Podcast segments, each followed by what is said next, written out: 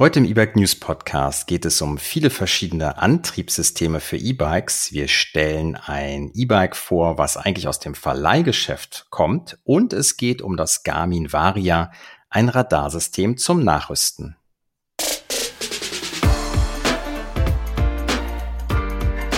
E-Bike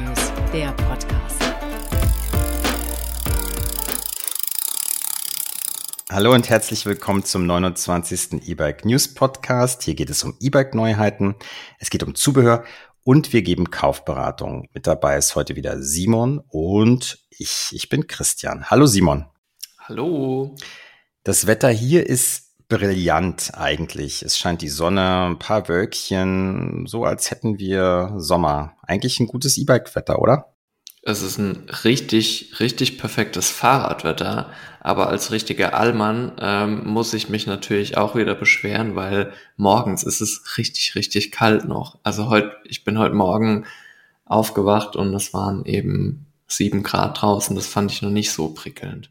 Das ist komisch. Also dann braucht man vielleicht noch fast schon Handschuhe, aber so bei so einem E-Bike-Test, da, das macht man ja meist bei gutem Wetter, ne, wenn es dann ein bisschen wärmer ist. Und das darauf wollte ich hinaus. Also so ja, langsam. Das macht jetzt auch wieder Spaß. Also ich finde das macht wieder Spaß. Ich finde schon schön, ab und zu die Sonne wieder zu sehen und das ist, das passt schon. Also es ist sehr, sehr schönes Fahrradwetter, weil wenn es zu heiß ist, ist es natürlich dann auch nicht mehr schön. Wobei das auf dem E-Bike noch besser geht als auf dem Fahrrad. Mhm. Aber ja, also perfektes Wetter und wir haben auch wieder ordentlich getestet in den letzten Wochen. Genau, so ist das. Und da werden wir auch einen Test mitbringen, aber. Ja, aber das erste Thema ist ein anderes. Christian, stell's uns vor. Genau, vielleicht noch ein kurzer Hinweis, weil wir das letzte Mal sehr viel mit ChatGPT gemacht haben. Dieser Podcast ist künstliche Intelligenz frei. Hier ist echte Intelligenz hoffentlich am Mikrofon. Nee. Aber Jo, stimmt. Ja, normalerweise müssen wir jetzt alles labeln, ne? Ja, ich habe das schon häufiger bei Podcasts gehört oder bei YouTube-Videos, dass sie gesagt haben, hier wurde nicht ChatGPT benutzt, so als Qualitätsmerkmal. Ja, oh scheiße, das ist, das wird jetzt auch auf uns zukommen. Nee, aber bei uns ist eigentlich äh, nicht so viel KI am Start. Wir sind noch ziemlich oldschool. Oldschool. Genau, und Mit für Old, die Oldschool-Intelligenz quasi. Oldschool-Intelligenz. Und für die Vorbereitung des Podcasts schauen wir uns immer an, was ist in den vergangenen, äh, in dem vergangenen Monat so passiert, was gab es vielleicht auch für Auffälligkeiten. Und diesmal, mh, hm, das ist das erste Thema, gab es doch wieder ziemlich viele neue Antriebssysteme, Antriebe, Motoren, die vorgestellt wurden. Und einige davon wollen wir euch gerne vorstellen.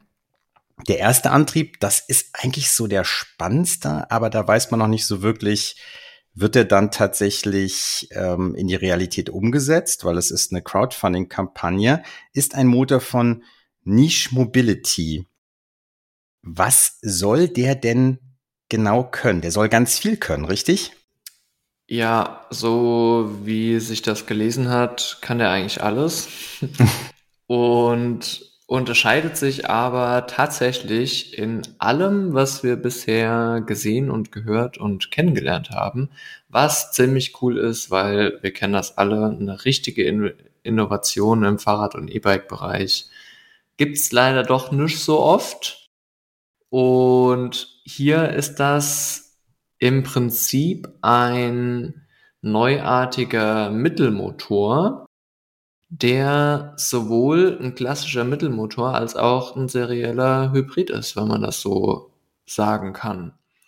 Ui, ganz viele Begriffe. Also serieller Hybrid haben wir, glaube ich, schon ganz oft erklärt. Ähm, genau. Vielleicht gehen wir mal, gehen wir mal ganz kurz durch. Also Mittelmotor mit einem Getriebe, das wissen wir schon, oder? Genau. Ja, ähm, ob ein Getriebe verbaut ist, weiß ich nicht, weil ich glaube, es ist eher eben Generator. Mhm. Ähm, also ich erkläre das nochmal ganz kurz. Genau. Serielle Hybrid. Man macht im Prinzip eine Pedalbewegung an einem Generator. Das ist so ähnlich wie wenn man zu Hause auf dem Home Trainer sitzt. Da gibt's eben Widerstand, wo man rein pedalieren kann. In dem Fall wird sogar ein bisschen Strom erzeugt und die Antriebsleistung wird rein über die Sensorik, über die Pedalstellung an den Motor übermittelt, der eben irgendwo im Bike sitzt. Es gibt keine mechanische Verbindung.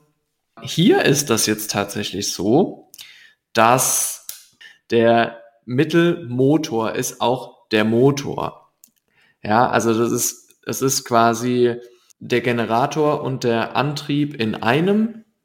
Ja, und hier wird die Antriebsleistung dann aber mechanisch nochmal an das Hinterrad über den Riemen übergeben. Und das hm. ist eben neu, weil eben die beiden Systeme nicht getrennt voneinander funktionieren, sondern in einem Bauteil. Hm. Christian, konntest du das nachvollziehen, was Na, ich es ist tatsächlich, habe? als ich es gelesen habe, auch nicht ganz so einfach. Aber vom Prinzip her, vielleicht kann man es nochmal so sagen, bei dem klassischen Serienhybrid, was wir bisher gesehen haben, war es ja so, da gab es im Tretlager diesen Generator und hinten war der Motor. Vielleicht genau, kann man es so also sagen, im Nabenantrieb. Zwei Zwei getrennte Systeme. Genau, auch räumlich voneinander getrennt. Und jetzt sind diese beiden Systeme, sage ich mal, im Mittelmotor drin, aber es gibt genau. keine mechanische Verbindung zwischen den beiden, aber es gibt eine mechanische Verbindung von dem Mittelmotor zum Hinterrad, korrekt? Korrekt. Okay. Was bedeutet, es gibt verschiedene Vorteile, aber vielleicht gibt es auch ein paar Nachteile. Was sind denn so die Vorteile? Ich glaube, was gut ist, das ist spannend, dass tatsächlich du ähm, pedalieren kannst und das Gefühl soll sehr ähnlich sein wie bei einem normalen ähm, E-Bike. So wurde es jedenfalls äh, auch in der in der News äh, dargestellt. Äh, wissen wir natürlich nicht, muss man rausfinden. Aber du kannst natürlich, du brauchst keine Gangschaltung mehr. Du brauchst gar keine Gangschaltung mehr, ne? Genau, also was mir natürlich zuerst aufgefallen ist, war so ein bisschen, okay, die, der große Vorteil des seriellen Hybrids war ja oder ist ja, dass eben die beiden Systeme getrennt sind. Also Pedale und Antrieb sind getrennt. Das heißt, du kannst halt, wenn man an ein großes Lastenrad denkt oder irgendwie ein vierrädriges Lastenrad oder was auch immer, man kann halt Motoren an jedem Rad speziell irgendwie elektronisch ansteuern, völlig egal. Es hm. braucht keine mechanische Verbindung, braucht keine Gelenke, braucht keinen Verschleiß. Und genau, deshalb ist mir das hier direkt aufgefallen, wo ich mir gedacht habe, okay, mh, hm, coole Idee, aber Sinn und Zweck ist ja eigentlich ein anderer. Hm. Aber dass der große Vorteil kann natürlich sein, es ist ja Generator und Mittelmotor verbunden und Mittelmotor mit dem Hinterrad. Hinterrad. So, mhm. das kann natürlich bedeuten, dass man das sehr, sehr, sehr viel angenehmer umsetzen kann, was das Fahrgefühl angeht. Mhm. Denn man kann da natürlich über die Steuerung ganz fein regulieren und dadurch, dass es eben auch eine mechanische Verbindung noch gibt über den Riemen, gibt es ja auch wieder ein Feedback. Mhm. Und ich kann mir schon vorstellen, dass das Ganze sich sehr, sehr cool fahren lässt, weil ehrlicherweise die seriellen Hybride, die ich bisher gefahren bin, die haben mich jetzt so vom Fahrradfeeling nicht so wahnsinnig überzeugt. Hm. Okay, also möglicher Vorteil. Wir müssen ja spekulieren, weil das Ding gibt es ja noch nicht. Wir sind es noch nicht gefahren. Ne? Es wird demnächst wahrscheinlich einen Prototyp geben und dann werden, glaube ich, 2024, wenn das Crowdfunding klappt, sollen 500 Einheiten erstmal produziert werden. Aber um es zu, ähm, festzuhalten, was es vermutlich kann, es soll ein natürlicheres Fahrerlebnis haben als aktuelle Serienhybrid-Antriebe. Vielleicht kann man das sagen. Dann äh, soll es einen hohen Drehmoment haben von 120 Newtonmetern bei 250 Watt. Das wäre natürlich schon eine krasse Ansage. Es soll eine Rekuperation geben. Das heißt also beim Bremsen soll die Energie zurückgespeist werden können in den Akku, wie man das auch bei Elektroautos kennt, was natürlich beim Serienhybrid ähm, einfacher auch umzusetzen ist. Und was noch ein Vorteil wäre, dadurch, dass ja die Kurbel und der Antriebsstrang getrennt sind, äh, ist es schwierig für Diebe, dann so ein Fahrrad zu nutzen, so ein E-Bike zu nutzen. Das ist auch ein interessantes Detail. Genau, das stimmt. Das wäre natürlich bei einem äh, anderen System weiterhin möglich. Also man könnte es zumindest rollen. Wenn aber der Motor eben dicht macht, dann ja, musst du den Riemen dann halt wegschneiden und dann kann man kann man es zwar bewegen, aber ja nicht mehr fahren. Und das macht natürlich überhaupt keinen Sinn. Stimmt, und das gilt natürlich auch für andere Serienhybridantriebe. Ist mir jetzt nochmal so klar geworden, wie wir hier drüber sprechen, dass dieses ähm, System eigentlich hervorragend ist gegen Diebe. Diebstahlschutz ja. ist ja. eingebaut.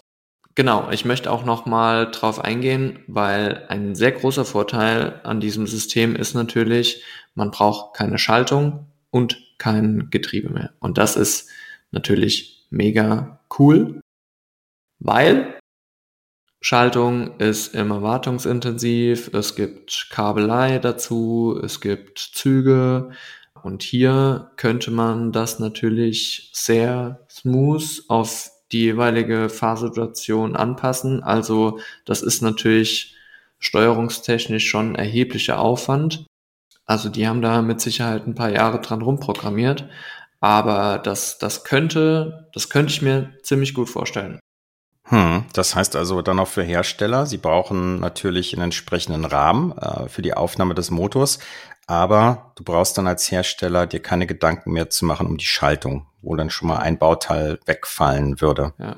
Ich könnte mir vorstellen, dass das vom, vom System her so ein bisschen ist, vielleicht wie der Revonte OneDrive, nur eben anders umgesetzt über den Generator. Ich möchte hier aber an der Stelle, wir sind glaube ich jetzt ziemlich am Ende von dem, von der Besprechung zu dem Motor müsste ich nochmal einen kleinen Disclaimer äh, rauslassen, denn alles, was wir hier erzählen, ja, ist natürlich auch ein Stück weit gefährliches Halbwissen, weil wir eben noch nicht 100% genau wissen, wie er funktioniert und da die ja, Firmen entsprechend auch, bevor das nicht auf dem Markt ist, auch natürlich wenig wenig äh, preisgeben. Das ist richtig. Das zeigt sich auch beim nächsten Motor. Vielleicht gehen wir durch die nächsten Motoren ein bisschen schneller, weil die nicht ganz so spektakulär, sage ich mal, sind von dem, was sie versprechen, wie den, den wir gerade besprochen haben.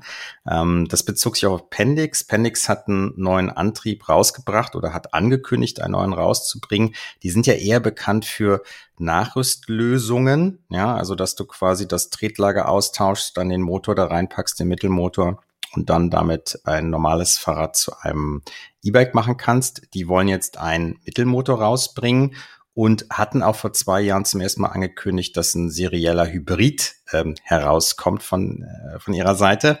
Das ist bisher noch nicht geschehen. Und da ging es so ein bisschen durcheinander, weil wir erst äh, wenig Informationen hatten und dann hat man sich auch so ein bisschen was zusammengedichtet. Jetzt wissen wir, es ist ein Motor oder es soll ein Motor werden, der ein Getriebe hat. Mehr eigentlich nicht.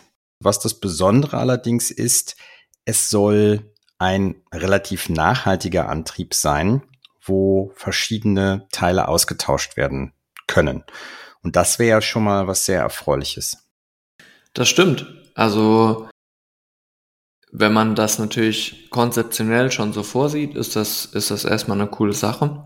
Du hast es schon gesagt, wir sprechen im Prinzip über einen stinknormalen Mittelmotor, den wir schon von, von vielen anderen Antriebsherstellern kennen.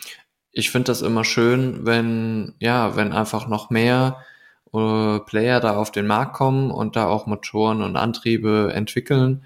Denn, ja, wie das immer so ist, Konkurrenz belebt das Geschäft und treibt dann natürlich auch einfach die Entwicklung voran. Und wenn man hier jetzt schon mal einen Anbieter hat, der das auch ja direkt in den Vordergrund stellt und sagt, hör mal, bei uns kann man auch einzelne Teile da relativ easy tauschen.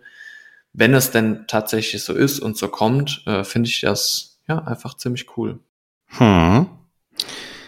Ja, wir werden das genauer erfahren auf der Eurobike 2023. Da soll der sogenannte G-Drive, also für Getriebe Drive, ähm, offiziell vorgestellt werden. Es soll wohl noch keine Testräder geben mit dem Antrieb, aber man sieht die dann auf jeden Fall schon mal, ähm, wie diese Räder aussehen könnten oder wie der Antrieb aussehen könnte und dann werden wir euch auf dem Laufenden halten. Yes. Wir kommen jetzt zu was sehr Kleinem, nämlich einem Antrieb von Hyena. Das ist ein Narbenantrieb mit einem sehr kleinen Außendurchmesser von 112 Millimetern also wirklich wie so eine kleine Schaltnarbe eigentlich nur. 1,3 Kilogramm Gewicht, also sehr gering. Also wer den Podcast verfolgt und uns auch auf ebike-news.de verfolgt, wird sicherlich schon mal den Miweiß Motor oder was von dem Miweiß Motor gehört haben. Auch ein sehr kleiner Antrieb, der zum Beispiel in E-Bikes drin ist von Tenways. Der wiegt 1,7 Kilo, also jetzt nochmal deutlich kleiner. Ja, der scheint nämlich mit seinem sehr geringen Gewicht meinem Lieblingsantrieb äh, da ein bisschen Konkurrenz zu machen. Der ist nämlich tatsächlich nochmal 400 Gramm leichter, was man natürlich am Hinterrad äh, sich doch deutlich bemerkbar macht. Hm. Also das ist schon echt krass. Ein Unterschied allerdings ist der nur mit 150 Watt ausgestattet. So, das ist natürlich sehr wenig. Ähm, das erinnert mich so ein bisschen an früher diese Vivax-Antriebe, die hatten auch sehr wenig Watt, waren aber sehr klein und äh, die Idee war so ein bisschen, du packst die halt in ein Rennrad rein oder ein Gravelbike, um so ein bisschen zusätzliche Power zu bekommen. Aber das meiste soll halt über die Beine laufen, ja. Und am Berg kriegst du ein bisschen Unterstützung. Das denke ich ist auch hier so der Ansatz von diesem Rad, von diesem Antrieb. Ja, ja, wobei 150 Watt schon auch nicht zu vernachlässigen sind. Ne? Also wenn man das mal, wer das vielleicht kennt, auch bei Antrieben oder bei Displays, die gerade die aktuelle Leistungsabgabe des Motors ausgeben, äh, da stellt man relativ schnell fest, dass bei einem sparsamen Antrieb oder bei einem sehr, sehr effizienten Antrieb auch, ja, je nachdem in welcher Stufe man da unterwegs ist, da so, ja, 100 Watt Leistungsabgabe äh, während des normalen Pedalierens äh, da gar nicht so selten sind. Also die 250 Watt Leistung oder ja kurzzeitig bis zu 500 Watt, äh, das ist natürlich auch nur da, oder liegt dann tatsächlich nur auch dann an, wenn man zum Beispiel gerade schnell beschleunigt oder irgendwie den Berg hochfährt oder so. Also das muss man schon ein bisschen unterscheiden. Und da zielt der, dieser kleine Antrieb natürlich genau in eine Nische, was ähm, ja einfach Sportler angeht oder Sporträder, sehr leichte MTBs, Rennräder, ja, um da einfach ein bisschen Unterstützung reinzubringen, ohne dass man das Fahrrad direkt überlädt und das aus dem Fahrrad dann direkt ein krasses E-Bike wird mit viel Gewicht und so weiter.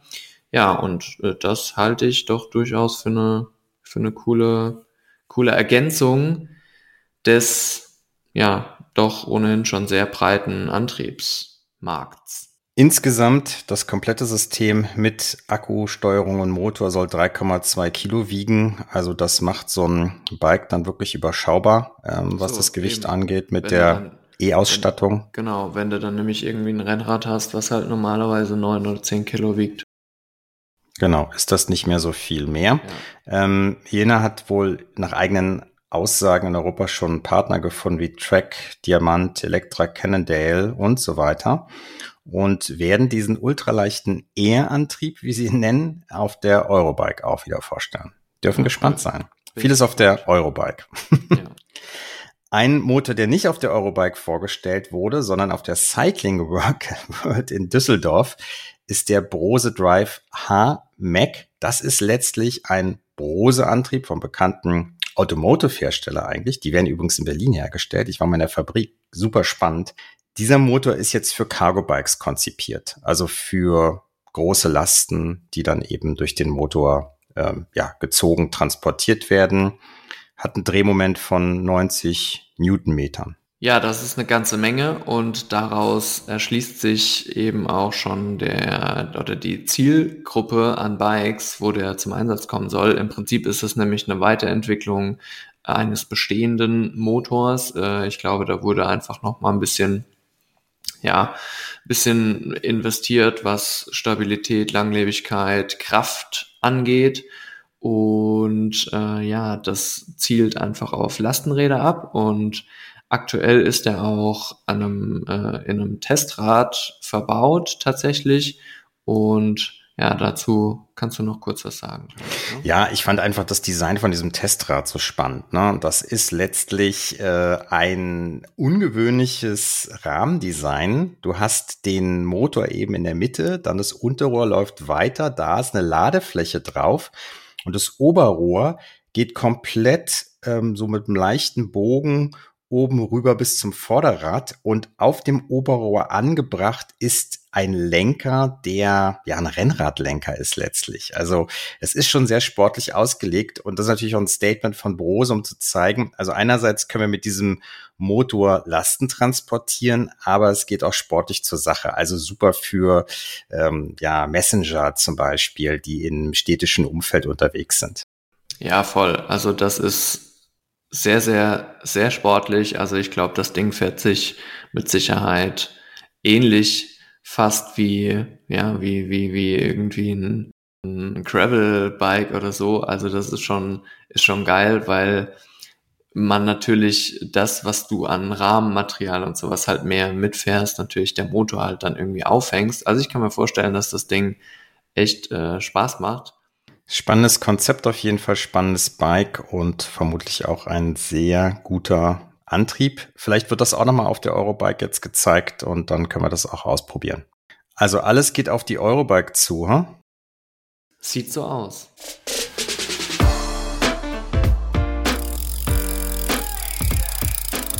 Kommen wir zum nächsten Thema. Gut, äh, der winkt mit dem Zaunpfahl. Ich bin dran, das Thema vorzustellen. Und der Christian hat nämlich ein neues E-Bike getestet, und zwar das Okai EB10.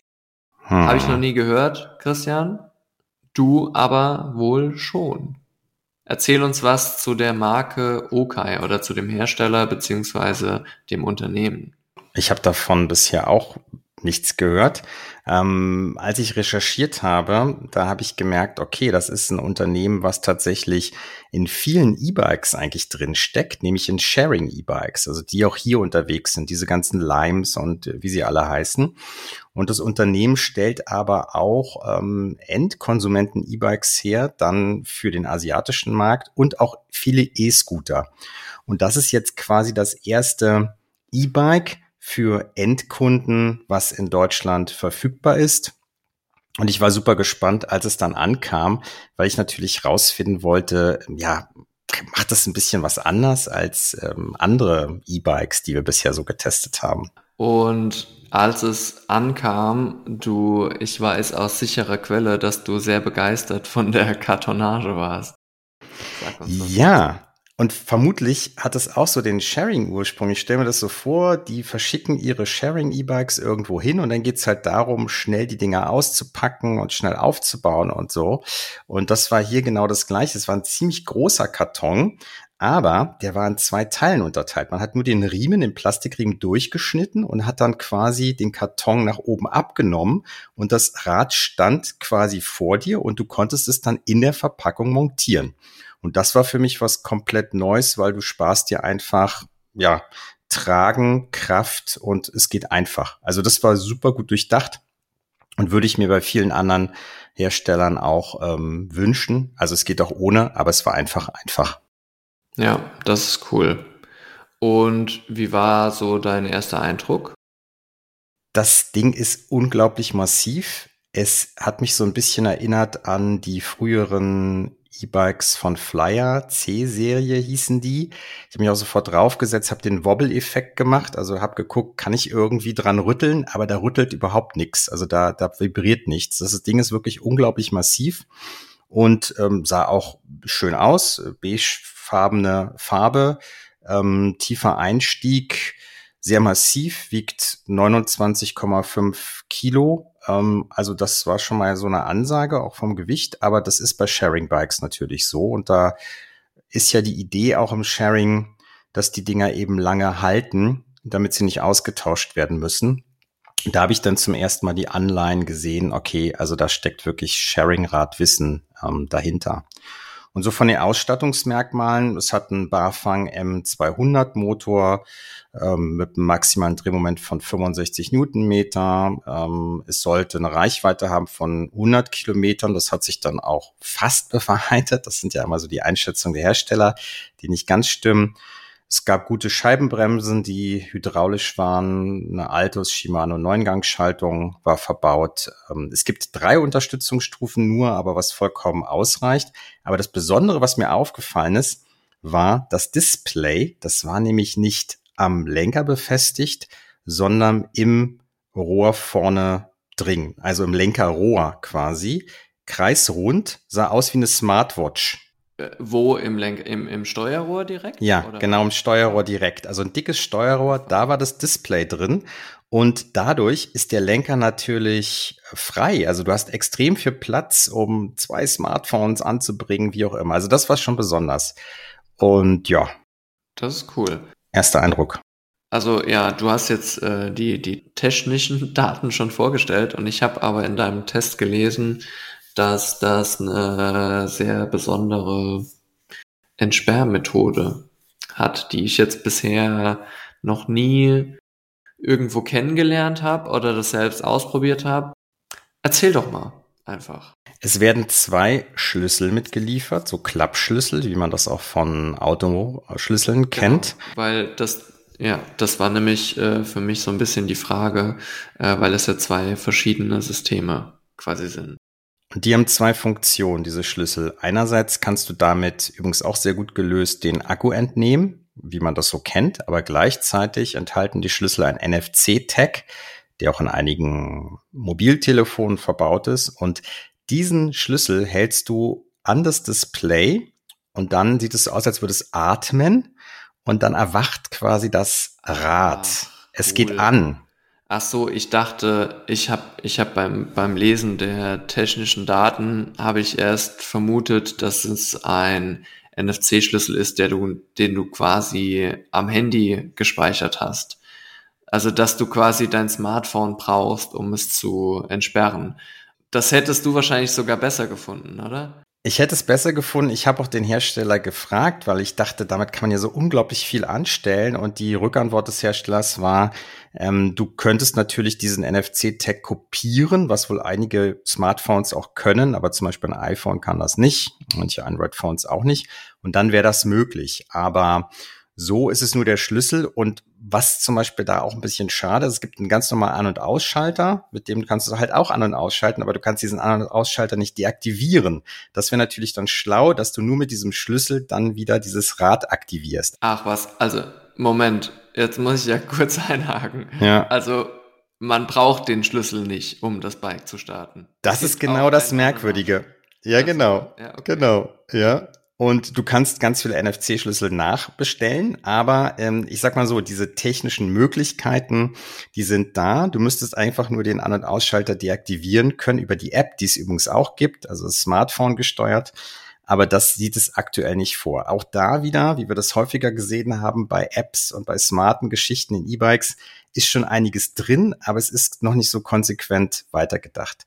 Aber unabhängig davon, es fährt hervorragend. Es ist ein tolles E-Bike. Vielleicht das in Kürze, wo du wirklich merkst, ähm, ja, es wurde für Langlebigkeit gebaut. Und es hat auch vorne einen Korb, auch spannendes Detail. Ich liebe ja Räder mit Körben, weil man damit so schön einkaufen kann. Aber dieser Korb, der ist aus Textil und äh, fast genau eine ja große Jutetüte, sage ich mal. Das Gute an so einem Korb mit Textil ist einfach, dass dir da nichts rausspringt. Beim Metallkorb, weiß nicht, ob du das kennst, wenn du da was reinlegst, ungepolstert, dann ist ganz schnell mal der Apfel rausgehüpft oder die Banane matschig. Und das hast du da nicht. Also ich fand es erst merkwürdig vom Konzept her, aber die Praxis gibt dem System quasi recht. Okay, cool. Also ich möchte aber trotzdem das nicht so unter den Tisch fallen lassen. Also diese Sache mit dem NFC-Schlüssel, das ist ja dann eigentlich so ein bisschen Quatsch. Es ist Quatsch. Es ist eine Möglichkeit. Vielleicht wird es in der zukünftigen Version dann auch anders so sein.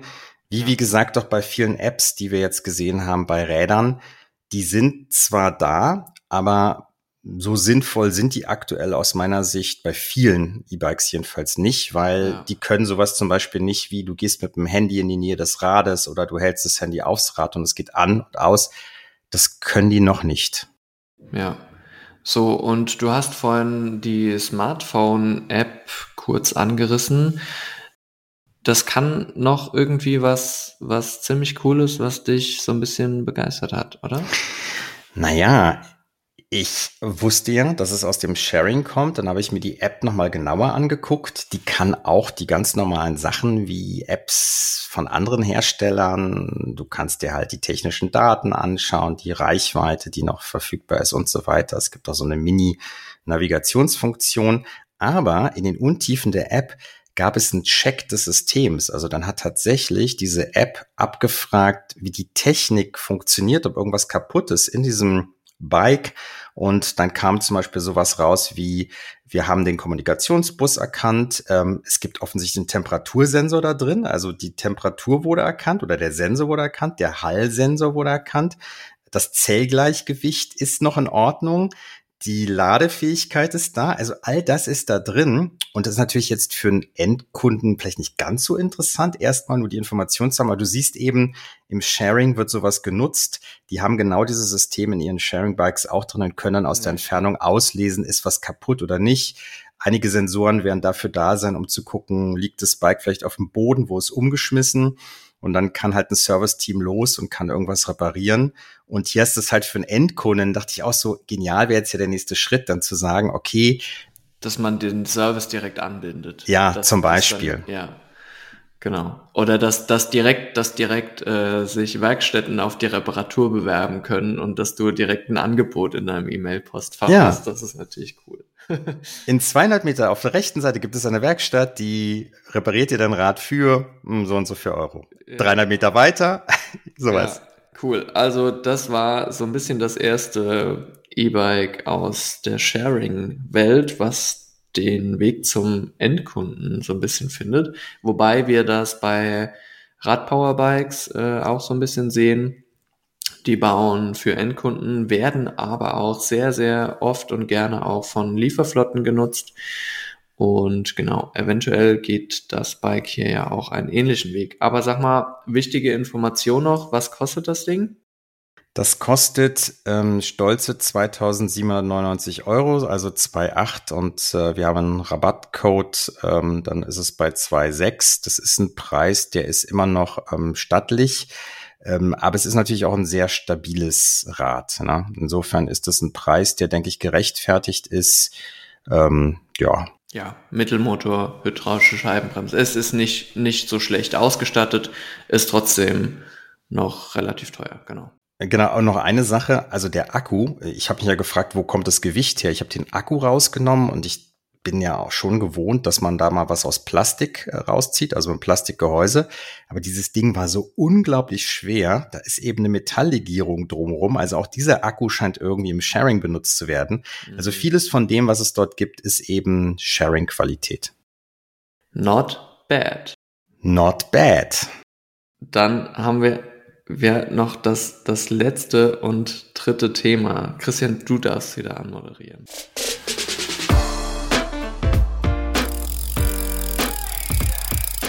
Ja, das ist ein Zubehör und zwar ist das äh, von Garmin, wird der eine oder andere kennen. Die machen ja auch so Navigationsgeschichten und sowas.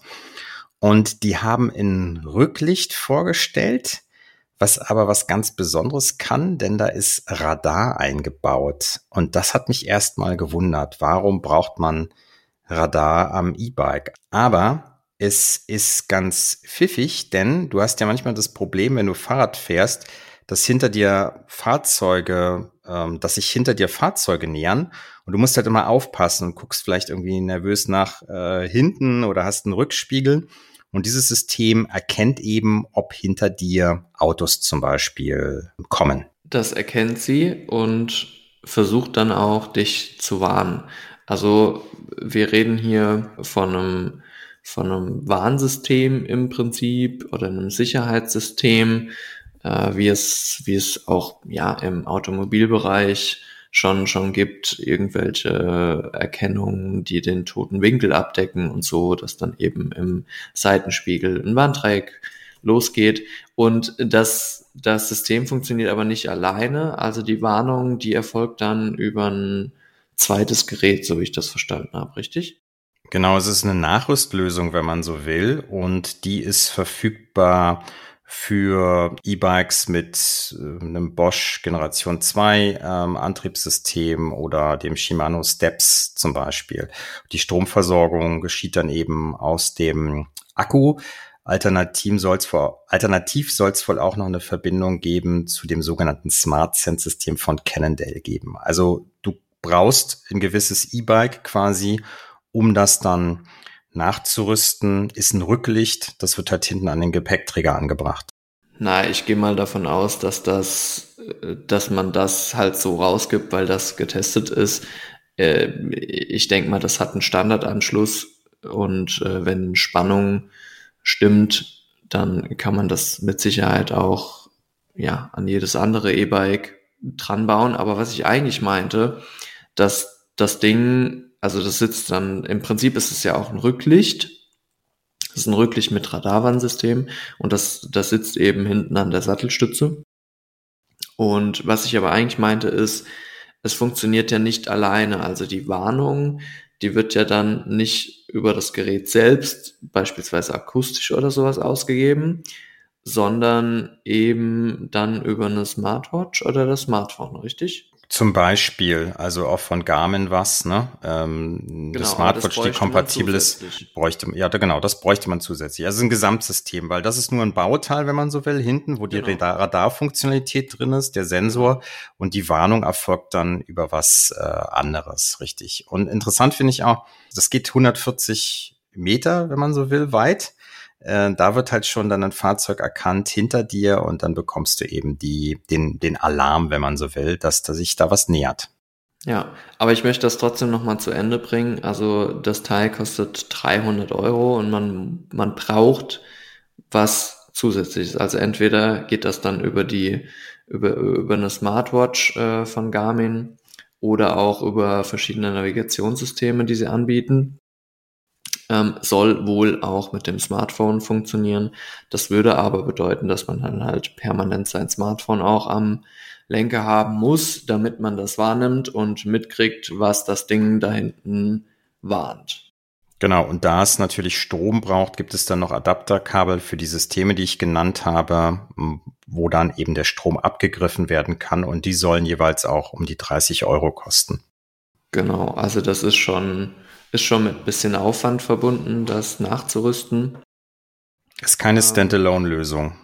Ja, äh, was, was es genau für eine Funktionalität bietet, ist mir tatsächlich, also in welchem Umfang, ist mir noch nicht so richtig bewusst. Also es, es kann eben ja äh, nach hinten relativ gut abdecken, wo welches Auto oder wo welche Gefahren lauern, ob vielleicht jemand überholen will. Und ich glaube, aber viel mehr werden wir dann tatsächlich ja erfahren. Auf ja, der Eurobike. ich ich wollte ich habe eigentlich nach einem anderen Ausdruck. Äh, Auf einer Messe. Wird, ja, genau. Es wird so sein, dass wir es uns da wahrscheinlich angucken können. Ja, oder wir kriegen es mal zugeschickt oder wie auch immer. Aber wie gesagt, man braucht halt das Gesamtsystem und es zeigt aber einmal mehr, moderne Sensoren, die man auch aus dem Automobil kennt, die kommen jetzt immer mehr ins E-Bike, entweder als Nachrüstlösung oder schon mit. Und äh, ich denke, da werden wir jetzt häufiger darüber berichten, was es noch so alles gibt rund ums E-Bike, weil dadurch, dass ja ein Akku drin ist, kannst du natürlich viele technische Geräte und Sensoren anschließen. Das stimmt. Belassen ja. wir es dabei, oder? Lassen wir es dabei. Das war jetzt auch schon der 29. E-Bike News Podcast. Wir hatten gesprochen über neue Antriebe, zum Beispiel einen Mittelmotor mit Serienhybrid-Technologie und integrierter Schaltung. Es ging um das Okai EB10, dem man anmerkt, dass es aus dem Leihbusiness eigentlich kommt. Und wir hatten gerade gesprochen über das Garmin Varia, ein Radarsystem zum Nachrüsten für E-Bikes. Genau. Rücklicht, mit Radarsystem. So, der nächste Podcast, der ist dann ja schon nach der Eurobike 2023 und da werden wir dann wieder viele Neuheiten für euch dabei haben. Yes, da gibt es dann mit Sicherheit wieder eine Special-Folge zu den Neuheiten und Innovationen auf der Eurobike. Und ja, wenn ihr den Podcast verzögert hört, dann könnt ihr euch vielleicht direkt im Anschluss anhören, ob die Sachen, die wir jetzt hier erzählt haben, auch tatsächlich so funktionieren und was es damit genau auf sich hat. Wenn euch der Podcast gefällt, abonniert uns, gebt uns Bewertungen, Likes, schreibt uns, was ihr hören wollt. Dann würde ich sagen, hören wir uns nach der Eurobike. Das tun wir. In diesem Sinne, allzeit gute Fahrt und bis dann. Ciao, ciao. Ciao, ciao.